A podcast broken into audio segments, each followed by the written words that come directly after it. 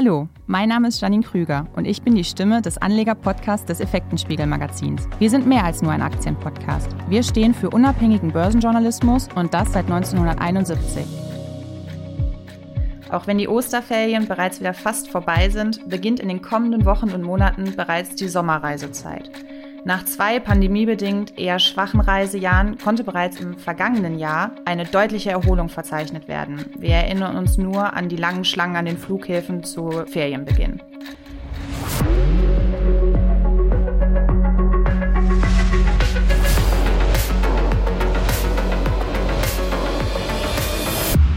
Die Reiselust ist also zurück und das nicht nur auf ferne Ziele. Auch Ferienwohnungen erfreuen sich immer größerer Beliebtheit. Daher freue ich mich heute mit Herrn André, Mitbegründer und CEO von Home2Go, sprechen zu dürfen. Hallo, Herr André. Schön, dass Sie dabei sind. Hallo, Frau Krüger. Freut mich. Herr André, es gibt mittlerweile einige Ferienwohnungsanbieter am Markt. Was unterscheidet Ihr Geschäftsmodell von der Konkurrenz? Es gibt sehr viele Ferienhausanbieter am Markt. Das ist im Endeffekt ähm, der Grund, warum wir am Anfang Home2Go überhaupt gegründet haben. Wenn man sich einmal überlegt, als wir 2014 äh, auch auf den Markt geguckt haben, ist Ferienhaus der fragmentierteste Markt und kleinteiligste Markt, den es eigentlich im Travel-Bereich gibt. Wenn man sich Deutschland nimmt, wenn man sich Frankreich nimmt, wenn man sich die USA nimmt, ist der Ferienhaus- und Ferienwohnungsmarkt für sich genommen mit den Anbietern, die es dort gibt, fragmentierter als der globale Flugmarkt, als der globale Hotelmarkt. Und dadurch hat man natürlich ein großes Problem als Nutzer. Ja, man hat keine Übersicht, ähm, wo es eventuell die Häuser gibt. Und man hat auch keine Übersicht, wo diese Häuser eventuell zum besten Preis angeboten werden und so weiter und so weiter. Und 2014, als wir Home2Go gegründet haben, war das genau die Idee. Wir haben gesagt, wie kann man alles auf eine Seite zusammenbringen? Und deshalb war das Home2Go damals ja auch als eine sogenannte Metasuchmaschine, also ein Aggregator, der diese ganzen Anbieter auf einer Plattform zusammenbringt, gestartet. Und dann haben wir über die Zeit und einer des Ergebnisse davon war natürlich, dass wir ähm, das größte Inventar weltweit haben.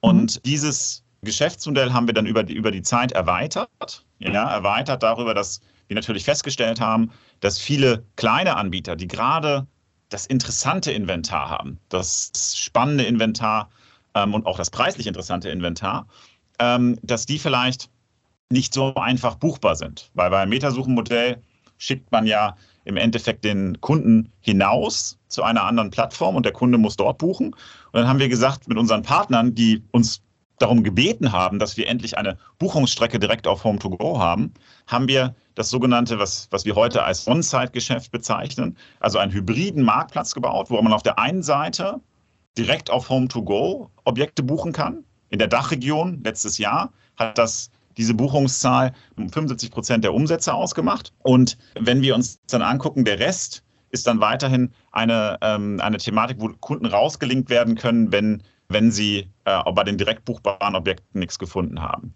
Und das ist im Endeffekt ein bisschen, wie eigentlich dieser Gesamtmarkt besteht und was wir für eine Lösung anbieten. Also wir versuchen am Ende für den Kunden die beste Lösung anzubieten, ähm, äh, sein Ferienhaus oder ihr Ferienhaus zu buchen und damit am Ende die, die Relevanz natürlich auch zu erhöhen. Und wenn Sie jetzt in, in Deutschland, in Europa, weltweit gucken, haben wir, wie gesagt, das größte Angebot und damit auch das ist unsere Idee, das sieht man auch so ein bisschen in unserem Logo. Da gibt es ja dieses Home to Go mit dem Unterstrich im Logo. Ist dann genau für die, die Nutzung oder den, den intendierten äh, Aufenthalt das richtige Objekt zu finden, was wir in diesem Unterstrich so ein bisschen versuchen wiederzugeben, auch im Logo. Wo natürlich die erste Voraussetzung dafür ist, ähm, dass man den, das größte Inventar hat. Jetzt haben Sie gerade schon die Dachregion angesprochen. In welchen Ländern sind Sie noch vertreten? Wenn wir über Regionen sprechen, ist wichtig auch zu verstehen, das bezieht sich immer zunächst auf, den, auf die Nachfrage. Ja, also mhm. wo kommt der Kunde her? Wenn ich von der Dachregion spreche, heißt das nicht nur, dass wir äh, Objekte in Deutschland, Österreich und der Schweiz haben, sondern wir haben weltweit Objekte, ja, mhm. ähm, die man bei uns buchen kann. Und natürlich ist der deutsche Urlauber oder der äh, deutsche, österreichische, ähm, Schweizer Urlauber oder Urlauberin ähm, natürlich sehr daran interessiert, nicht nur äh, in dem Bereich in den Urlaub zu fahren. Mhm. Und dementsprechend das Inventar selbst für den Dachbereich global gestreut. Dann gibt mhm. es natürlich für uns aus dieser von der Nachfrageseite eine weitere große Region. Das ist, was wir Rest of Europe äh, nennen, also im Endeffekt der, der Rest von Europa mit den, mit den größeren europäischen Märkten. Dann haben wir Nordamerika mit USA als dem dominanten Markt und dann noch was, was wir als Rest of World bezeichnen. Das sind dann so einzelne äh, Länder wie zum Beispiel Australien oder Brasilien, die wir noch im, äh, wo wir auch die Nachfrageseite bedienen. Aber unser Hauptgeschäft findet im Endeffekt in Europa statt mit dem klaren, ähm, also mit europäischen Kunden und dort auch mit sehr vielen Kunden aus, aus der Dachregion. Und dann danach kommt, ähm, kommt Nordamerika. Hm. Und wie sieht Ihre Expansionsstrategie aus? Ich glaube, es sind verschiedene Ebenen, auf denen wir uns dort das angucken müssen. Wir, wir haben ja einmal die Dachregion. Wir, wir, sind ja, unser Hauptquartier sozusagen ist, ist in Berlin. Also wir sind eine europäische Firma, was äh, für eine Travel-Firma unseres Erachtens ein riesiger Vorteil ist, weil Europa das meistbereiste, die meistbereiste Region global ist und dadurch natürlich, wenn man hier verankert ist, man einen Standortvorteil hat, ähm, mhm. glauben wir. Booking wurde ja zum Beispiel auch äh, in, in, in, Amsterdam oder Niederlanden gegründet und sitzt auch immer noch da. Und wenn man sich das, ähm, wenn man sich das überlegt, sind für uns im Endeffekt die Dachregion ein Beispiel dafür, wie die Expansion auch danach in dem Rest von Europa und Nordamerika aussehen kann. Ja, auf der einen Seite natürlich höhere Umsätze in den jeweiligen Märkten, aber auch unsere strategischen Bereiche. Ja, Home to Go hat ja einmal die Thematik, ähm, wie gesagt, was ich gerade erklärt hatte, dieses sogenannte On-Site-Geschäft, das Kunden direkt auf der Plattform äh, buchen können, ohne Home to Go zu verlassen. Also suchen, finden, buchen und zahlen auf Home to Go. Ähm, das ist mittlerweile in der Dachregion bei ca. 75 Prozent. Da äh, äh, wollen wir natürlich auch den Rest von Europa hinbringen und Nordamerika. Aber da, wo sich jetzt heute zum Beispiel der Rest von Europa befindet, war Deutschland vor oder die Dachregion vor ein paar Jahren. Ja? Mhm. Und äh, dort, wo sich der Rest von Europa heute befindet, oder beziehungsweise der Rest von Europa sich vor ein paar, ein paar, Jahren befunden hat, dort befindet sich heute die USA beziehungsweise Nordamerika. Ja, das ist so ein Bucket davon. Dann geht es natürlich darum, dass man weiteren auch den Rest of World Anteil nochmal später ausbauen kann. Für uns geht es aber erstmal darum, ähm, den Dachmarkt Rest of Europe und Nordamerika als unsere Kernmärkte weiter auszubauen. Und dann darüber hinaus gibt das ganze strategische zweite Thema ähm, auf der Home-to-Go-Seite. Das ist ja, wir sprachen ja am Anfang darum, ähm, was ist auf der Angebotsseite bei Home-to-Go besonders. Aber wir haben natürlich genauso als Businessmodell um Home-to-Go ein einzigartiges Businessmodell in der Hinsicht, dass wir auf der einen Seite diesen Marktplatz haben, der eben aus diesem On-Site-Geschäft, wo die Kunden direkt auf, bei uns auf der Plattform die Buchung machen können und darüber hinaus das Meta-Geschäft, wo das man so ein bisschen als Werbung bezeichnen kann, wo die Kunden noch rausgelinkt werden zu, zu Partnern. Und um diesen Marktplatz herum bieten wir zudem äh, Lösungen an für unsere sogenannten Supply-Partner, also für die Partner, die uns im Endeffekt Angebote, Ferienhausangebote zuliefern, bieten wir äh, Software und Subscription Solutions an und Services im Endeffekt, um diese Partner bei uns auf der Plattform, aber auch außerhalb der Marktplatzplattform erfolgreicher zu machen. Wir haben zum Beispiel äh, diese Software, die äh, haben Sie vielleicht schon mal gesehen, die heißt Smubu, mit der ein privater Kunde, wenn er zum Beispiel bei uns auf der Seite ist, aber genauso, also mit, mit seinem Ferienhaus bei uns auf der Seite ist oder bei Booking oder bei Airbnb, ja, ähm, sein Objekt synchronisieren kann. Das heißt, wenn zum Beispiel eine Buchung bei Airbnb stattfindet, ist das Haus auch ausgebucht auf Booking. Oder wenn man seine Preise aktualisieren will, ähm, muss man das nicht in jeder einzelnen Plattform machen, sondern kann das zentral machen und es wird dann in alle Plattformen ähm, synchronisiert. Oder wenn man mit den Kunden reden will, wird das zentral in eine Kommunikationsplattform ähm, geschoben und man muss nicht ähm, in alle Plattformen sich, sich parallel eingeloggt haben, um die Kommunikation mit, mit Reisenden zu betreiben. Oder man kann eine eigene Webseite damit kreieren für sein, für sein Ferienhaus, etc. etc.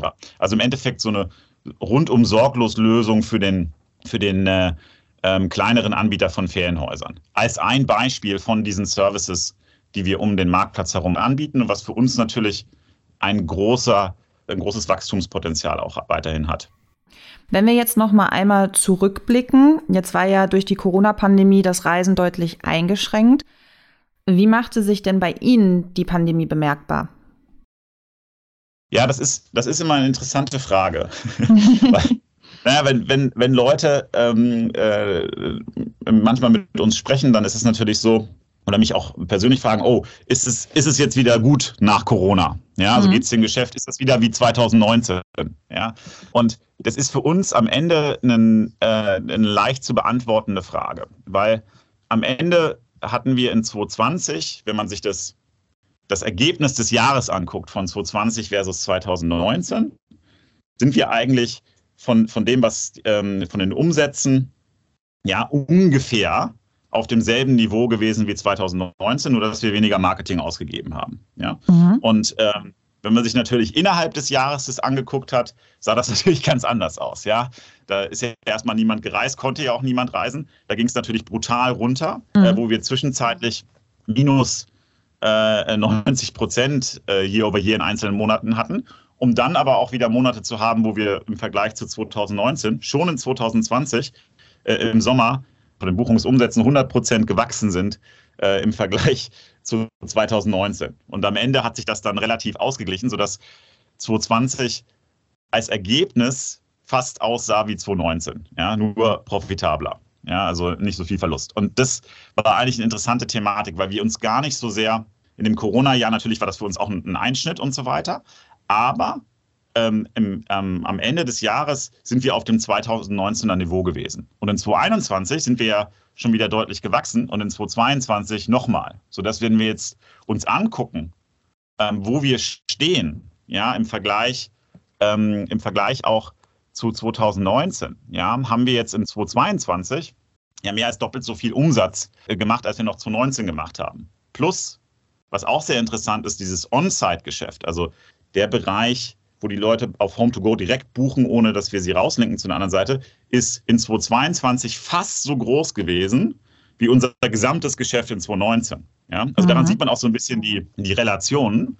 Und weswegen ich im ersten Moment, wenn, wenn, wenn mich jemand fragt, wie ist es, ist es denn wieder okay jetzt nach Corona, ich eigentlich sagen muss, naja, wir sind die ganze Zeit, wir waren in Corona stark, wir sind aber auch nach Corona stark äh, oder während Corona stark weiter gewachsen und ähm, äh, kommen jetzt in 2022 mit einem Ergebnis an, was wahrscheinlich niemand 2019 oder beziehungsweise 2020, als Corona äh, kam, gedacht hätte. Und äh, teilweise Leute immer noch überrascht, wie gut wir in dieser Situation uns gemacht haben, im Endeffekt im Markt. Und ich glaube, das wichtige Thema dabei ist auch zu verstehen, dass natürlich Ferienhaus an sich durch das Thema Corona nochmal an Relevanz für viele Reisende gewonnen hat. Weil natürlich durch äh, das Thema, man kann sich ein bisschen isolierter ähm, in einem Ferienhaus bewegen, man kann, man kann schauen, dass man jetzt nicht am, am Hotelbuffet steht und so weiter, haben natürlich viele Leute zum ersten Mal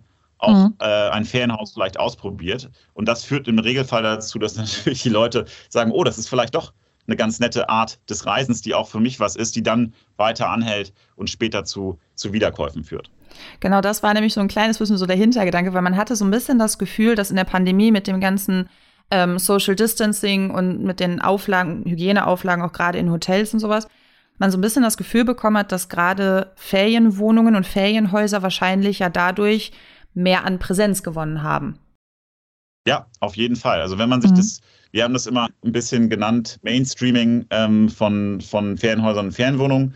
Ich habe auch selber die, die Anekdote, die private Anekdote. Wir machen jetzt Home to Go seit 2014 und trotzdem äh, gibt es natürlich Leute, denen ich äh, versucht habe, immer wieder mal Ferienhaus im Endeffekt schmackhaft zu machen, was, was nicht vielleicht bei jedem sofort funktioniert hätte, weil ich bin eher der Hoteltyp. Und ähm, während Corona habe ich dann ähm, so eine, eine lustige Anekdote von, von einem Freund von mir, der dann plötzlich ganz begeistert bei mir anrief und, und meinte, ja, wir waren irgendwie zu sechst auf Mallorca und da haben wir da haben wir so eine schöne Villa gehabt mit, mit, äh, mit, mit privatem Pool und Sauna und allem. Und ich habe im Endeffekt ja nur 40 Euro pro Nacht äh, für mich äh, bezahlt. Da hätte ich ja nie ein Hotel, was ansatzweise den Standard gehabt hätte, für bekommen und so weiter. Und es war ja viel besser so privat und so weiter. Und ich musste natürlich ein bisschen lachen, ja, mhm. weil äh, er mir in dem Fall äh, im Endeffekt verkauft hat, was genau das, das Thema ist von Ferienhäusern. Aber viele Leute müssen halt auch erstmal selber die Erfahrung machen, um zu ja. sehen, was ein, was ein Ferienhaus vielleicht bringt. Ja, weil normalerweise, ähm, wenn jemand vielleicht sagt, ich war immer eine Person, die gerne ins Hotel fährt, ist es vielleicht auch mal was anderes. Aber wenn man dann diese Erfahrung gemacht hat, hat man auch nochmal eine ganz andere Beziehung. Weswegen im Endeffekt Corona sicherlich auch ein zusätzlicher Katalysator war, für mhm. Ferienhäuser und Ferienwohnungen ähm, die vorher, vor Corona interessanterweise eigentlich, oder dieses Thema alternative äh, Unterkünfte, war schon vor Corona das äh, schnellst wachsende äh, Reisesegment oder Segment im Reisemarkt und äh, wurde natürlich dadurch nochmal weiter beschleunigt ähm, und führt jetzt auch dazu, dass man natürlich viele Leute hat, die es vielleicht während Corona mal ausprobiert haben, die es vorher noch nie in Betracht gezogen haben, die jetzt wirklich äh, sagen, okay, Ferienhaus ist eine, ist eine Option.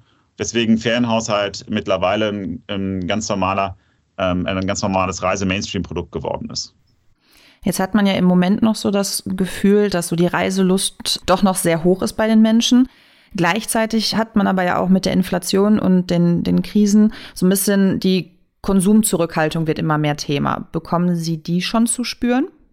Ich glaube, äh, Konsumzurückhaltung, natürlich waren das alles Themen, die wir, ähm, die man als Unternehmen äh, grundsätzlich natürlich in seine, seine Risikoabwägung auch äh, für ein Jahr wie dieses, wo wir sagen, okay, wir wollen zum ersten Mal nach bereinigtem EBITDA in diesem Jahr profitabel werden, dann ist es natürlich äh, nicht nur deshalb, aber auch generell nochmal äh, doppelt so wichtig, dass man alle diese externen Faktoren mit einberechnet ähm, bei, den, bei den Planungen, die man macht. Was daran spannend ist, ist im Endeffekt, ähm, sind mehrere Aspekte. Jetzt gerade auch bezogen auf den Ferienhausbereich ähm, und, und damit auch auf, auf, auf Home to Go.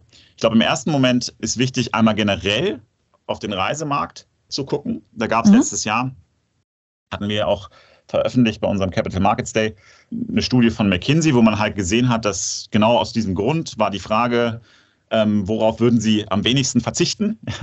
und das war im Endeffekt der klassische, äh, klassische Urlaub. Ja? Und das ist genau das Segment, wo natürlich Ferienhaus, aber vor allen Dingen das, das Home-to-Go-Inventar war. Wir stehen nicht dafür für ähm, eine City-Reise, sondern für das klassische ähm, Ferienhaus, Ferienwohnung, äh, zum Beispiel an der Ostsee, äh, am See, ja, am, äh, in den Bergen und so weiter. Und genau das ist das, worauf die Leute am wenigsten verzichten wollten, laut dieser äh, McKinsey-Umfrage. Und das ist auch das, was wir ähm, natürlich jetzt gesehen haben zum Ende des Jahres. Also ähm, wir hatten noch nie so ein, wir nennen das Backlog, also Buchungen, die schon im, im Vorjahr aufgetreten sind, also in, in 22 für 23 noch nie so ein hohes Backlog. Mhm. Ja, das ähm, mehr als 70 Prozent höher als äh, in, in 21. Das, ähm, das Backlog für äh, für 23 aus 22. Ja. Und wir haben natürlich auch weiterhin gesehen, dass die Leute im Endeffekt auch Anfang des Jahres sich dieser Trend ähm, weiter gezeigt hat, ja, dass die Leute buchen.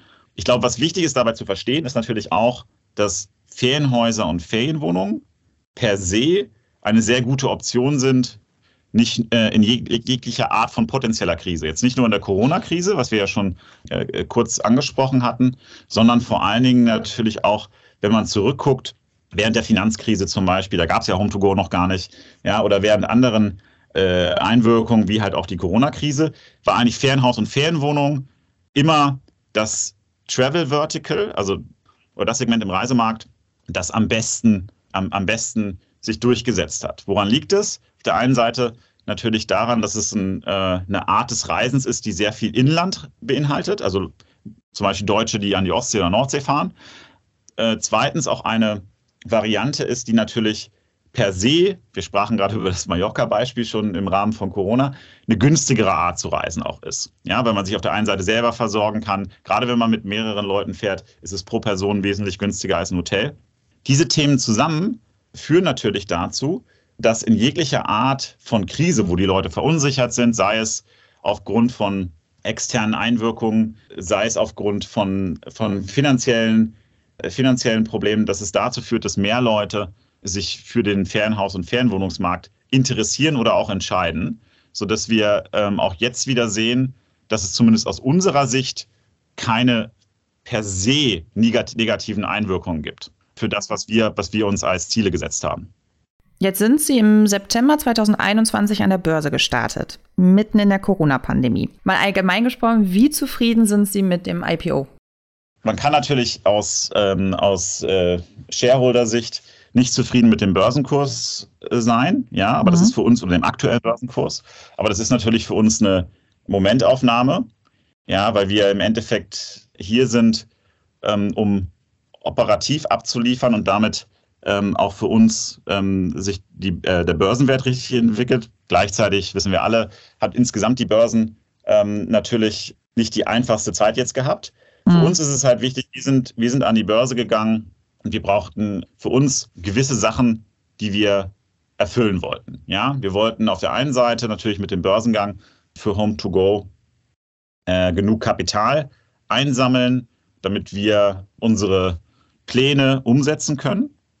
Zweitens wollten wir schauen, dass wir ähm, natürlich auch als, äh, als, als Home-to-Go das, was wir bei der, beim Börsengang dann auch versprechen, auch halten können. So, und das haben wir soweit bis jetzt bewiesen. Ja, wir haben, als wir an die Börse gegangen sind, äh, eine gewisse Thematik gesagt, die wir in 21 an, an Umsatz erreichen wollen. Das mussten wir, mussten wir nach oben korrigieren und haben es dann auch nochmal übertroffen in 21. In 22 haben wir auch zweimal unsere Guidance nach oben äh, angepasst beim, beim Umsatz und auch beim Profit, also weniger Verlust als ursprünglich geplant und auch das beim Umsatz nochmal leicht übertroffen und beim Verlust lagen wir äh, am, am, am oberen Ende, also äh, an wenig, am, am äh, wir hatten gesagt, wir machen minus, minus 20 bis minus 25 beim bereinigten EBITDA, sind dann bei knapp über minus 20 gelandet und damit natürlich äh, äh,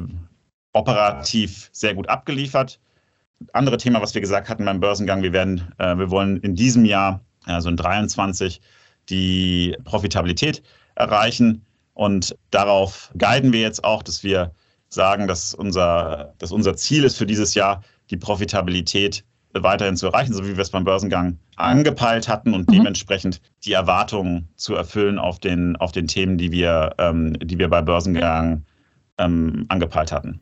Jetzt haben Sie gerade schon die, so ein bisschen die Ergebnisse von 2022 angesprochen. Sie konnten ja einen Rekordwert bei den Buchungserlösen erzielen unter anderem. Im Grunde erübrigt sich dann die Frage, aber wie zufrieden sind Sie mit der Entwicklung des vergangenen Jahres? Ja, sehr zufrieden. also, ähm, wie, wie, wie gerade angesprochen, wir haben zweimal die, ähm, die Guidance beim Umsatz äh, anheben können. Ja, wir haben äh, und, und diese noch leicht übertroffen.